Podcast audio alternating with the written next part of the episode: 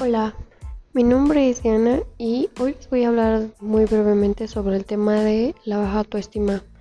Es muy cierto que la baja autoestima es un problema que afecta a muchísima población, pero curiosamente la mayoría no es consciente de ello hasta que acuden a un psicólogo por problemas de ansiedad o depresión.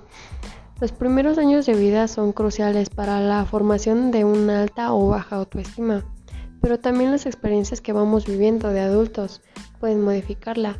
Entre múltiples causas de autoestima podemos señalar como los abusos físicos, sexuales, emocionales y más a una temprana edad. Las consecuencias de la baja autoestima podrían ser como el insomnio, la hipertensión, depresión, hasta trastornos alimenticios que puede hasta acabar con tu vida y es muy malo.